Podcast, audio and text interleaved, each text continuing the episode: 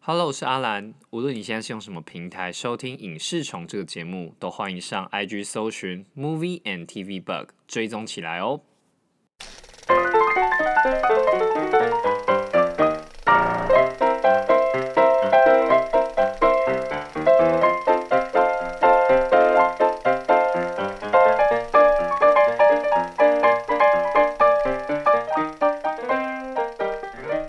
之前就是穿插剪辑的前后，呃就是现在跟过去过去怎的么初印，嗯，我觉得那个台风天那一集又在讲台风天那一集的、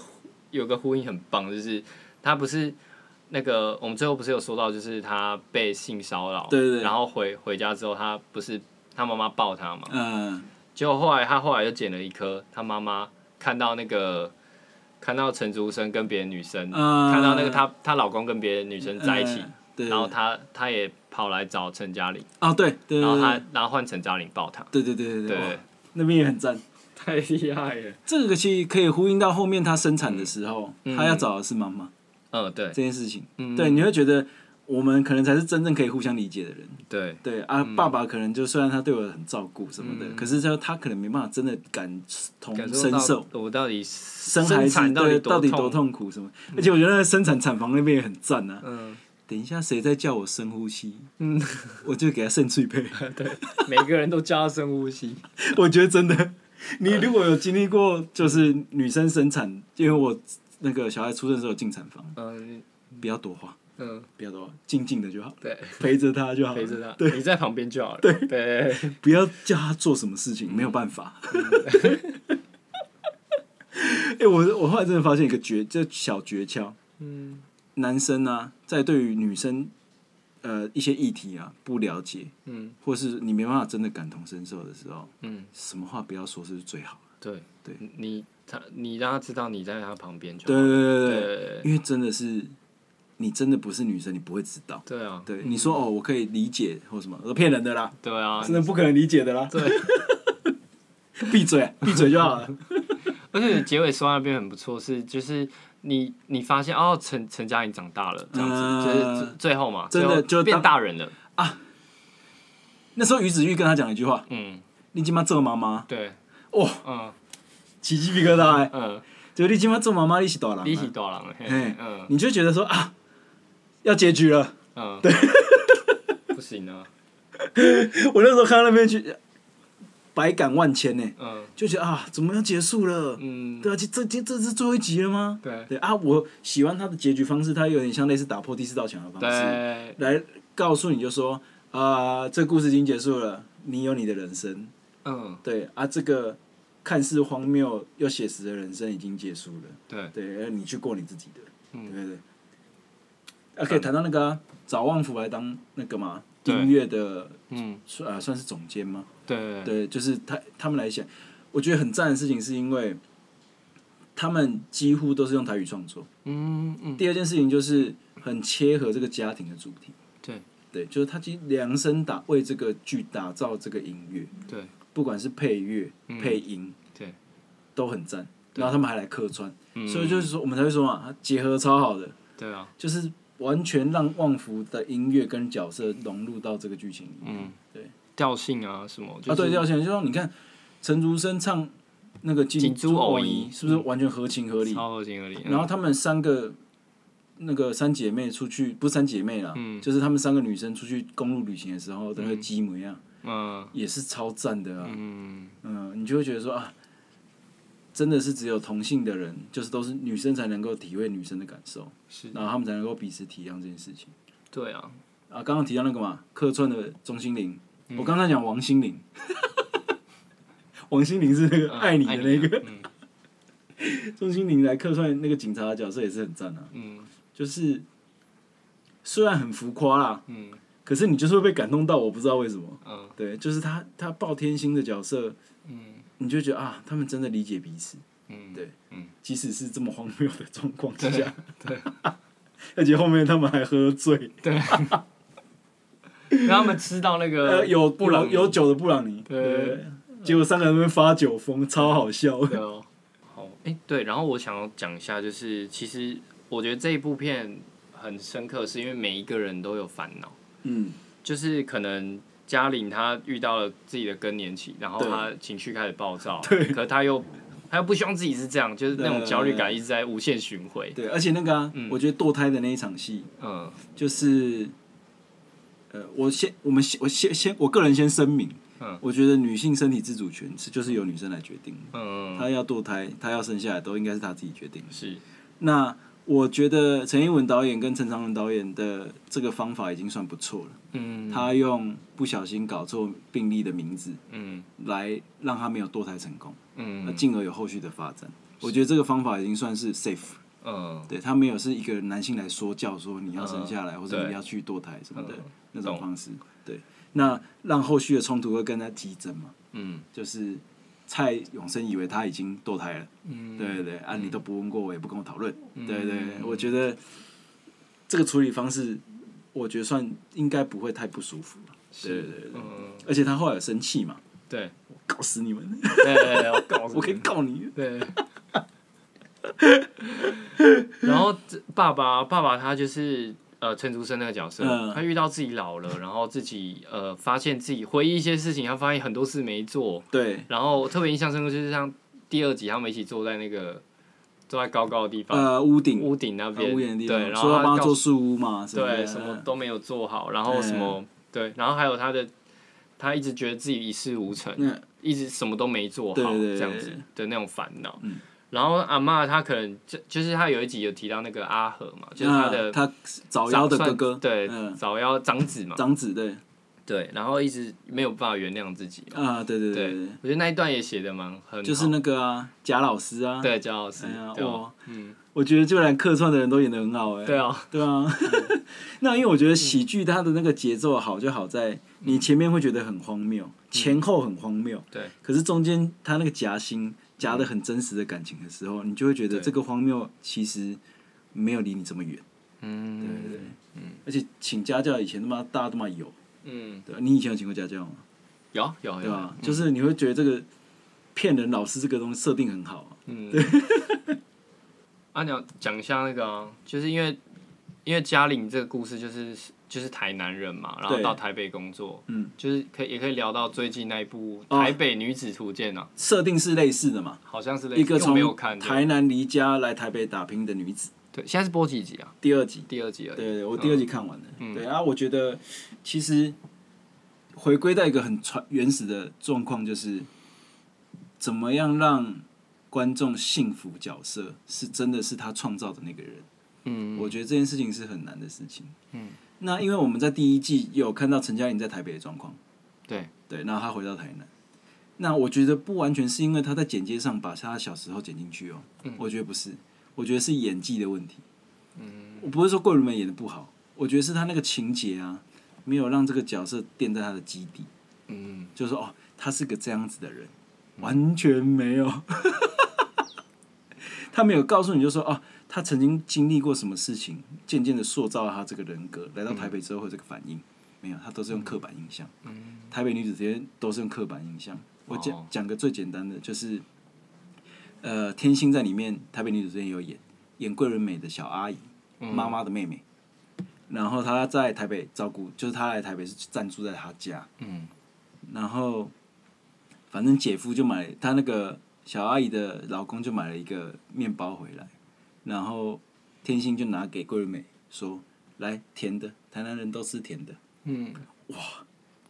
我那时候心里听到警铃大作，哎，对啊，哎，不是，你是洪玉轩呢？我想说完蛋了完蛋了，哇，这个要延上了，这个要延上了，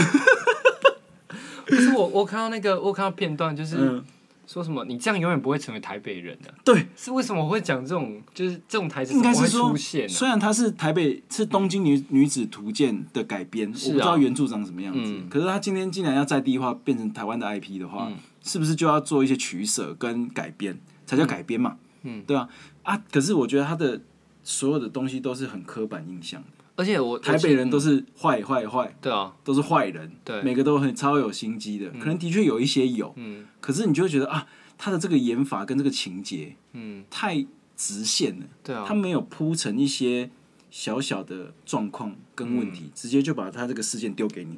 就说哦，他就是发生了这样的事情，台北嗯人真不友善，哦，就很很明确，就啊，台南人真是天真，对，就直接丢给你。嗯，对啊，有一个为人诟病的就是啊，有一场戏是桂纶镁来台北找了第一份工作，他被骂了，嗯，然后从外从外面办公室走进一个他们老板的办公室，嗯，他那个步伐走路的步伐，嗯，就很刻意的很驽钝，哦你懂我意思吗？就是他故意走的很乡下人，哦，哇，干那边我超火 的，我想说干台南来台北为什么要这样走路？对啊，我整个火就来了、欸嗯想说干整部戏也太刻板印象了吧？嗯他把所有台南人的状态、个性的所有刻板印象集结在桂纶镁身上，加演出来。嗯，而且就我我记得就连一些台北人出来出来骂，对但是不是不是每个台北人都这样啊？不是，应该是说你可以这样子设计，对，可是就我讲讲简单一点，就是像上次说的，台语也可以有俗有雅，对啊讲、台语有优雅的人，也有俗气的人；对啊，讲国语也有台俗气的人，也有优雅的人。对台北人应该有好的人，也有坏的人，对，而不是所有从每个都这样，原生性的台北人都是这个烂样子。嗯，或是说哦都被他，而且还有个问题就是他没有营造，就是说哦大家会变成这个讨人厌的样子，是因为怎么样的，嗯，而被磨造，呃被打造出来的，不是自己本性是这样，而是搞得好像哦没有就是这样，他就是这样子的台北人坏，然后你看请看，所以你理解我愤怒吗？嗯就是会觉得啊，怎么一个这种旗舰型的戏剧作品，怎么会是用这个方式来呈现不同县市的人的模样？嗯，对啊，他就会让你不无法相信说啊，桂纶镁是个从台南是啊桂纶镁是个台南人，嗯，没办法建立，嗯，对，因为他就是一直丢刻板印象给你，哦对对对，而不是就说他遇到了某些事情，嗯，然后好，他他有个桥段就是他遇到了一件不公不义的事情，然后他觉得哦，台南人应该就是要主持正义、心直口快，嗯，哦就是就完全就是刻板印象，然后他要去揭露这件事情，最后他也成功了。对，你知道吗？就是毫无悬念的用刻板印象执行的事情，最后他成功了， 而没有一些纠结，很恐哎、很可怕。我觉得这样发展下去应该蛮恐的。对，然后所有的人际关系，嗯，都建构的很平淡。嗯呃，他有一场戏是他跟吴建和相遇，嗯，然后反正他喝他因为在他的店里吃饭喝酒喝醉了，他带他回去，下一集他们就在一起 了然后第二集结束，他们就分手了。嗯那第二集就在建构，就是他们要的东西不一样这件事情。嗯，讲的有够随便的。我所以随便这样子讲，好像很很好像很批评。嗯可是我所谓随便就随便讲个例子，就是好像就是呃，他跟他的朋友出去，都是他的朋有钱的朋友在付钱，跟桂呃桂纶镁的有钱朋友在付钱，然后他就觉得很自卑，那他就想要多赚一点钱。然后桂纶镁就说他想要追求更不一样的东西，他不想要当这间店的老板娘，嗯对，他就去追求他的东西。那中间的铺陈呢，就是你会觉得他们感情也没这么好，没有好到分手会很痛苦。嗯，对，我觉得问题在这里 哦，好，啊，他那个感情好怎么演出来的？就是两个人一起吃东西很亲密的样子，就是这样。 所以我才会说他，哇你会感受出他有点随便， 嗯就是哦这样子，你就要我相信他们分手会很痛苦哦，我不接受啊，嗯这个超无聊的欸，这个热恋中的情侣就可以这样了，嗯对吧、所以我才会说，我无法相信他是从台南人，他这个角色建立没有成功啦，嗯啊，第一集、第二集没有成功哦，我很难相信他后面会成功，嗯因为他的那个人格已经被建立起来了。对，好的开始是成功了一半，那他大概是成一半呢。哦，他这个只这这这个只能当成功之母，嗯，就是一试定该失败。 哇，继续看下去嘛，哦，就是我一定会看完啊，嗯因为我觉得你没有看完，这样子批评人家是啊是不啊，公平啊。嗯对啊，好了，我也我们就之后再做一集 骂。不是讲简单一点，就是因为他也花了很大的力气，工作人员也很辛苦。对啊对啊，，就是我我会觉得希望大家就是怎么讲，作品还是需要琢磨啦，而且我不要我是嗯而且不要丢刻板印象，因为我觉得刻板印象会加深大家对于事情的想象。嗯对，就是会想哦，就是这样，就是这样，就是这样。可能有一部分可能真的符合，台北人真的鸡巴人真的够多，嗯对歧视的人够多，可是不是每个人都是那么单纯的样貌，他可能更鸡巴，可是他可能因为有其他的状况，对，需要可排能除，背后有一些故事、啊，可是他就没有讲，嗯对，他就让这一趴结束，嗯，就是那个六月这个鸡巴的角色就没有再出，之后就不会再出现了，嗯因为他就换公司了。哦，你就不会知道他为什么那么鸡巴，你就觉得奇怪，哎、哎、他就是一个单纯的讨人厌的人而已。然后他被这样子设定，然后就没有其他的面相、来建构说这个人。就像你讲简单一点，《熟女二》里面的杨丽莹，她在第一季的时候，是不是也是一个很爱比较的婆婆？嗯，啊，什么姑姑啊，像咖后，像对咖后，对然后谁煮饭什么的啊，要吃健康一点的。可是你看他最后做一个反转嘛，就是啊，我其实也很不喜欢那个人。他说要吃什么健康也那后加，嗯，啊，青菜对，要底油差的对胖，对对对，就是他你会看到他不同的面相嘛，嗯就是啊，他迎合的也有，真实的也有，对，真实之事对，啊，他被建构出来角色就立体，啊，没有他那个六六月就是坏，嘴贱，嗯刻薄，嗯，没有了。可是他为什么要嘴贱跟刻薄？不知道。哦，这个这样子形容很明确了吧？很明确啊对，就是对我不知道他为什么要这样的时超候，级嗯不立体，对就不理解，我就不行。啊，会就会觉得很浪费演员。嗯台北女主图鉴的演员都是厉害的贵的，对啊，对，不便宜，而且桂纶镁那么久，桂纶镁第一次拍影集，对对啊，而且你知道那时候，因为那时候因为在台北拍嘛，对，很多台北女子图鉴嘛对啊，势必要在台北拍吧？那时候我拍什么捷运什么的啊，需要人家协助对啊，啊，我就说拜托让我去这样， 因为想说我觉得很很难得有机会可以看到桂纶镁，啊，对啊，对对对对对，就是会变成就是说，可惜的这票演嗯员啊，我会觉得责任在哪里，在导演。我觉得导演给的指示太不明确了。嗯那我觉得，因为其实你在建构一个角色的时候，会写一些小传嘛，那个人的背景资料，然后让他做这些事情都是合理的。对，可看起来没有，哦，他做就是啊、呃比较像是指示，嗯就是哎、你等一下就这样走路，嗯，你等一下就把这个台词念出来，嗯对对对，啊，你演的刻薄一点这样子。可是如果呃，假设是一个比较细心一点的，可能会说，呃，六月这个角色好了，你为什么那么刻薄？嗯，因为你今天在家里遇到什么事情，嗯，或是今天上司给了一个什么压力，对啊，你要从内化之后再演出来，而不是单纯的刻薄，对对嗯，对，我觉得差别在这了。嗯，啊，他总共几集？八集吧，还十集？我不知道哎，啊，嗯我们把它看完，嗯，再来聊，恨得 牙痒痒。然后我刚刚讲到那个步伐嘛，嗯，对啊，就是那个啊，我们之前也聊过那个，杨明威哦，对，嗯，他这个角色画龙点睛，对，他让那个陈佳明嗯，跟那个柚子对，的关系，嗯变得更立产体，生呃，就是化学反应，对对，嗯，让陈佳明重新审视自己到底是谁。嗯，就是这样，那个这样的脚步突然闯进他的生命里面哦，对对对对对对对。嗯那因为我跟你说嘛，我有很喜欢那个杨明威的角色，嗯，就是对他是一个很很常见的人，嗯，对，就是你身边可能会有一些这那些种皮皮屁的颠屁颠的人，对然后说话不经大脑，北巴啊，对吧？ 身边一定有这种北巴啊的人，嗯，可是你看他的情感很真挚嘛，对，就反而会造成一些波动，嗯，对对对对，而且哎、诶我还记得台风天那一集，他是不是亲了杨明 威？嗯对，没错，对吗？没有，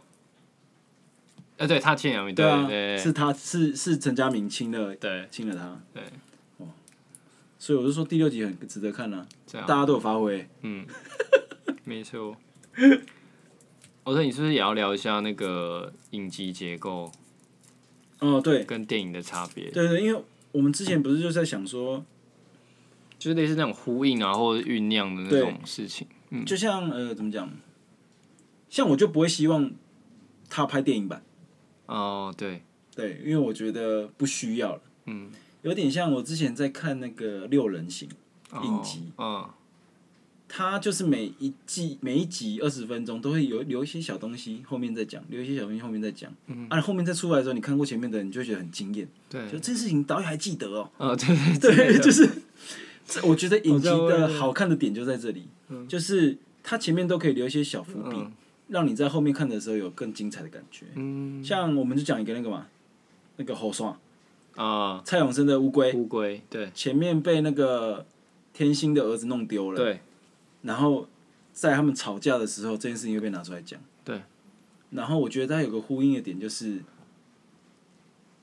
蔡永生觉得陈嘉玲不是钢级的呀，啊，对，啊，其实乌龟嘛不龟是也钢不级是的钢呀，结，啊因嘿为换过啊。嗯，所以我觉得这个呼应很赞啊，就说你已经无不是，你已经不是较早的陈嘉陈玲嘉啊，我毋捌你啊，嗯毋捌你啊，嗯啊，他乌龟嘛共款，嗯，然后就这个这个这只性地较歹，哎 哎对，哦 对，就是他用这个来隐喻，就是来来隐喻，就说哦，你也是你变了，不是我变了，我一直都是这样的人。嗯，对，嗯那我觉得那个冲突点就会利用这个前面说他养乌龟的这个角色而被勾勒出来嘛。嗯对，所以我就觉得影集的结构的好处就在于，我每一集放一些东西，像电影就没办法、啊，对电影你铺这些东西，你电影要几分钟才够，对啊，三四个小时才够 啊。对啊对啊，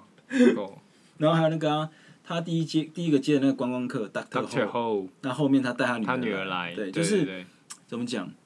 呃，我一直觉得每个人呢、啊，你不管是什么身份，嗯，一定都有讨喜跟讨厌的部分，嗯一定都有。嗯，你在讲台北女子图鉴， 又拷回去。啊因为我觉得像大特后明明就是外显的状态就是讨厌他，可是他为什么会想要再带他女儿来？嗯对，就代表他其实是个刀子口豆腐心的人。对，那他也可以觉得啊，他不小心失禁的时候，嗯，他用了一知个道很巧妙的方式对帮他解决了，没错他觉得是很贴心的。嗯对你虽然跟我女儿一样吵，可是我觉得你很贴心。对，对然后这也是我想念的。对对对对对对，嗯然后必须要真的要给《速鸟神机二》一个称赞，就是呃续集这件事情。啊哦，对，对，这我们之前聊过，我觉得以续集来说很优秀啊。很优秀，而且是呃很难呃应该怎么说？优秀的很多可能需要跟第一季有很多连接，嗯，可是它是优秀之外，它又可以独立出来看的一个对对的对影对集。对嗯对对，就是你单纯看二也不会、不会不知道发生了什么事情。嗯，对然后就像刚刚说的、啊，你有看第一季，你第二季看起来就乐趣又更多啊。嗯，有诶、我我在之前在网络上有看到一篇文章，嗯然后对作者叫米果，嗯，然后他他有写一个独立评论叫有一种障碍叫做熟女二，哇，这个很很吹、欸，对，就是他把它捧得很高哎、对，而且他还用那个哦、他还用大谷翔平来讲，头打俱佳。 他说就是他。他说打击手的手感都在发烫的巅峰，投手每一次都很精准的投到好球带，这样、嗯就是他投打都很厉害。对啊，就头打俱佳。对，然嗯后集体的发挥，然后我觉得它是整个呃，整个不管哪个层面，我们之前有讲嘛，不管是哪一个层面，就是导演的功力、嗯演员的配、演员的呃演陈出，英文导演跟陈长文导演的分工，对分工，分分的非常的恰如其分。对，嗯像我们刚刚还没录音之前，不是有讲过吗？嗯，就是你看他们的花絮啊，会想要跟他们一起工作。对对对对嗯对对，这我觉得这个是一个剧组最最希望达到的状态啊，对，就是啊，之前讲过啊人和啊，对， 你会觉得他们在一起好开心哦，好想跟他们一起玩哦。啊对啊对啊，嗯。哇，真的以续集来讲，真的很棒啊！很应该说难得，因为续集很容易烂，烂的原因是因为呃太刻意想要在原本的故事里加一些新的情节，嗯可是其实我觉得剧情是这样，就是呃，刚刚讲到六人行，嗯，六人行就再也没有再拍续集，我觉得是 OK 的原因，是因为他们每个人到了一个人生的新的状态，嗯，那后面的故事你就不需要知道了，你不要再为赋新词强说愁，对啊，对因为很多第二季都会这样子，嗯，对啊，我觉得陈英文导那个英文导演就说他不再拍了，嗯，是 OK 的，非常好，对，就是对急就流这急流勇退，对让这个经典就留在这里就好了。对啊，因为你会，呃，怎么讲？我觉得有一件事情很赞，就是你会相信角色会过得很好，嗯，你就放心了，对，你就觉得你不需要续集了。嗯，对对对，对啊，不要不要为了再有一个冲突而再多写啊！我觉得那嗯个冲突就会变得很刻意。对对对，我觉得第二季，光是第二季会出来，我已经就觉得很惊讶了。对对，因为没有，可是我觉得第二季出来之所以厉害，就在嗯于、第一季其实已经有些事情已经结束，大部分都结束了，大部分都结束对啊了。对啊对啊，可是你没想到第二季它在啊，我我我觉得讲讲一件很重要的事情，就是嗯，第一季它有一些事件完结了，对，第二季叫做往角色更深入的讨决，嗯就是他他更往他心里最恐惧挖得更的深一东些西挖的嗯再更深一点。嗯那我觉得第二季就挖完了，对对，所以就是不会觉得说哦还需要对啊对，嗯啊，这边还是要抱怨一下啦，嗯，就是除了于子玉跟谢颖轩谢有宇入围以外，其他人都没入围这件事情，我真的不知道判断标准是什 么，所以才没办法当评审嘛，是不是？嗯对啊，我们可以稍微聊一下天心这个角色，嗯，你有遇过这种人吗？没有到这么夸张，但是好像有好像有，呃，除了用第三人称称呼自己之外，嗯还有哭不出来的人。嗯，有吗哭哭不出来，我没有遇过，哎、对啊，我也没有遇过、哎，嗯，但是我觉得这个设定很棒啊。嗯，因为他在他在最后终于才哭出来，对对对就是他也觉得，他觉得为什么你你们就不要再管我了？对，对我我自己，反正我这些痛苦我自己来，我自己来承收受拾就好了。对嗯，，我觉得可以理解会有这样的人，嗯就是你一定有一些朋友，就是虽然他会哭，可他几乎不会把自己、自己的事情跟别人讲。对，对我几乎我就是这样的人啦、啊嗯对我，因为我觉得这种东西不需要扩散，对，对，因为我觉得扩散是给别人添麻烦的、嗯何必要添麻烦？可是我朋友后就是刚刚说那个上一集说的那个，我不是有个朋友啊，嗯就是那个我刚刚说我要去做外送员的事情，他说对买保险的那件事情，嗯他说其实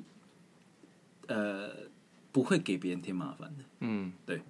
他说这种事情都是自己想象的，嗯因为你可能只是需要有人可以传讯息嗯，讲话而已，对对，就其实不会是什么麻烦，嗯对啊，我觉得这都是自己想象的事情。嗯，而所且以我觉得通常哭不出来的人，他其实某某种程度是蛮硬的啦，一定的啊、对啊，就是觉得不需要用这个方式宣泄，我有其他的方法，嗯，更聪明啊，这那个自以为是。自以为是，嗯对，就是我有更聪明的方法解决这些情绪，哭是弱者的表现呢、啊。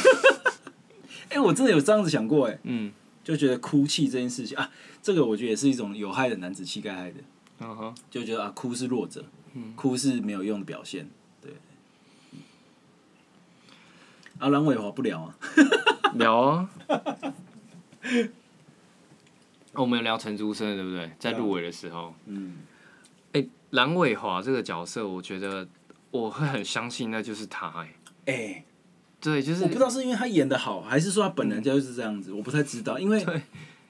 因为那个台语是他讲台语的那个会靠跟，就是他那种微微自卑，嗯但又需要宣泄的那种嗯男子气概的呃，那种感觉，就是嗯我觉得他真的诠释的很棒啊。他从第一季开始做那个要选议员的事情开对始，，嗯你就会这个角色就被建立起来了。嗯他就是一个有一点自以为是，可是他的那个自信是来自于要掩盖他的自卑。哎、嗯我觉得他从那个时候就开始了，嗯所以他从啊，他有一场戏演的非常的好，就是他跟棒球队道别的时候。嗯对，就是呃，我们之前有聊过一个 MV 嘛，嗯叫做《够爱你几百》，嗯里面的昆达的状态是一样的，嗯。就是你明明知道这件事情已经木已成舟了，对，你心里有点不甘愿，可是又觉得没有其他办法，嗯然后你就会有点苦笑感。嗯对我觉得那个苦笑感是我觉得最难演的嗯表情，嗯，就是你要一方面不甘心，一方面又要认输，对，哇，哦那个感 觉，想起来就想哭要啊，跟自己妥协、啊，对，你就是说、啊，这这话可以算呢，嗯，啊，我要自己吞。对嗯对啊，我怪不了别人。对，对，就是这是我自己的决定，那种悔恨感，嗯，我觉得是非常难演的。嗯，我觉得有几个名画面啊，嗯，是我心目中觉得我一定会哭，而且而且很难演的。第一个就是苦笑，嗯就是无力感的苦笑；嗯第二个就是哭着吃东西，嗯，对，然后第三个就是笑着笑着就哭了。哦，这三个是我觉得最难演，然后演的好，我一定会超喜欢的三个剧情。嗯我觉得笑着笑着就哭了，可以拿一个那个国外的电影来讲，叫做《星际效应》。哦，马修麦康纳看了儿子女儿的录影，嗯然后他知道时间已经过了很多了，浪费了很多的时间。他一边看着那个录影，一边哭。你你有看过《星际效应》吗？嗯，没你有，可以看，那个就叫做笑着笑着就哭了。嗯你看到那个小孩的年纪已经快要跟自己一样了，因为你在旅时空旅行嘛，他们老得很快，你老得很慢。嗯你看到小孩已经快要跟你同年纪了，然后你还回不去地球，嗯然后他用那个录影来回报你的近况给你知道，嗯你就说啊，好欣慰，小孩长大了。可是后来想就说啊，可是我回不去地球了。嗯，那个应该算是我影史里面最喜欢笑着笑着就哭的，就是这一场。哦，对然后第二个就是那个吃东西哭，这个还蛮多蛮、常见的，嗯很委屈啊，可是肚子还是很饿，一直吃一边哭那种。像那个什么，呃，《神隐少女》里面，嗯小千看到自己爸爸妈妈变成猪，嗯，很伤心，然后突然被拉进了一个异世界，哦她一边吃着饭团，白龙给的饭团，啊对对对，一边哭，嗯对，你会觉得很揪心啊，你会觉得啊。他好舍不得他啊、嗯对我觉得就是这是我第二个名画面，他演的很好，他演的很好，小 千小千演演得的很好，对是千还是 千寻？那时候是千， 啊没有，那时候还是千寻还没有他名字那还没有个被拿走对，还没被拿走，千寻，啊。第三个就是我觉得蔡永生，嗯，跟棒球队告别，嗯那个要笑不笑，要哭不哭的表情，嗯。嗯对，哦，这三个是大家可以建议去看一下。而且他就是演把那种大男生，然后他大有男点人主义的心态演的很好啊，呃，然后又有点有点硬，嗯，然后人家逗他又就是要笑要不笑不笑那呃种，对，闷骚，闷骚型的，对闷骚型的。对然后那个那个他们那时候那个嘉玲怀孕的时候，嗯，不是说那个嘛，猎小帮帮他倒沙缸嘛，就他只是要骗他上床， 对对看他们超好笑。对，所以我觉得蔡永生没有入围，我就觉得很可惜的是，因为他的层次很多，嗯可是居然却没有入围，是因为这个太外显了吗？还是说是因为喜剧比较难入围？我不知道真嗯正原因是什么，因为我会觉得他就连回答讲话的口气，有一场戏是他跟陈嘉玲说：“嗯哦，我要去挽回我的男人。”他跑到他的房仲的那个店的门口，嗯就他们两个还是吵了一架，最后哭，陈嘉玲哭着走的那一段，嗯我那个我也是哭爆了，因为你会发现啊，那个时候蔡永生把自己武装起来，对，他说啊，陈嘉玲我要紧啊，没要紧啊安尼就好啊对啦啊，对啊，啊咱若无适合，咱就卖做伙啊，咱就别做伙勉强啊什么的嗯。哇，他讲这句话你就觉得哦，他就是这样的人，嗯你就觉得蔡永生就是他诠释的样子，嗯，他就是蔡永生，他就是会用这个方式把别人赶走，嗯，可是自己又痛苦的要死，嗯，怎么可以没有入围，连入围都没有？对啊，好不好？梁伟华，我是懂你的。我是懂你的， 哦，觉得就是可惜啦。我就还还蛮希望他再多演一些类似的片子。嗯，蛮适合他的啊，对啊，嗯我觉得这一个剧的结束啊，嗯会让你觉得啊，好想再多跟这些人在一起的感觉，是嗯最赞的心得。对，嗯像那个《请回答一九八八》，或是《机智医生哦，生活》。想继续跟你们一起成长，生对，活想要想要一起一起跟你们一起生活的感觉，嗯我觉得那个就是对一个剧最棒的称赞。嗯，对，没错，因为我们已经掉入掉入他们的那那个个生活，深渊 里面。对，就是对哦，好想去金德兴抓一把药。对 OK 啦， ，OK 啊，啊，啊金钟系列应该就是先这样吧。哦对对不先对这样节目类的我们就对，不我们评我们因为我就们也再在看看节看目对对对啊对。然后呃，到时候得奖名单出来，我们就会再继续录，然后再看我们要聊什么。我我我们上次有想要聊《神隐少女》啊，我觉得下次可以聊。啊，因为那个嘛，前阵子重新上大荧幕嘛，对对对。那因为我本身比较没有时间，也没有钱呢、嗯所以就是看看小荧幕就好了。 Netflix， 小荧幕也是可以感人的啦，对，也是可啊对以，也因是可以感为人。它是真的是一部不同年纪看有不同心得的的片，这样子。嗯对对啊啊，嗯，哎、所以上次是专聊神影嘛，还是聊宫崎骏？哎，都可以再讨论，可以再好讨啊论，。对反啊正就是有想到什么可以呼应的，就可以来聊一下。对。好，好啦，那金钟见了。对啊哦，我们没有要去金钟现场对了，啊，可是我我们会会在现电视前面。对，等 着。嗯，好了。好，OK，谢谢大家，好，好啊下期见这，样拜拜拜拜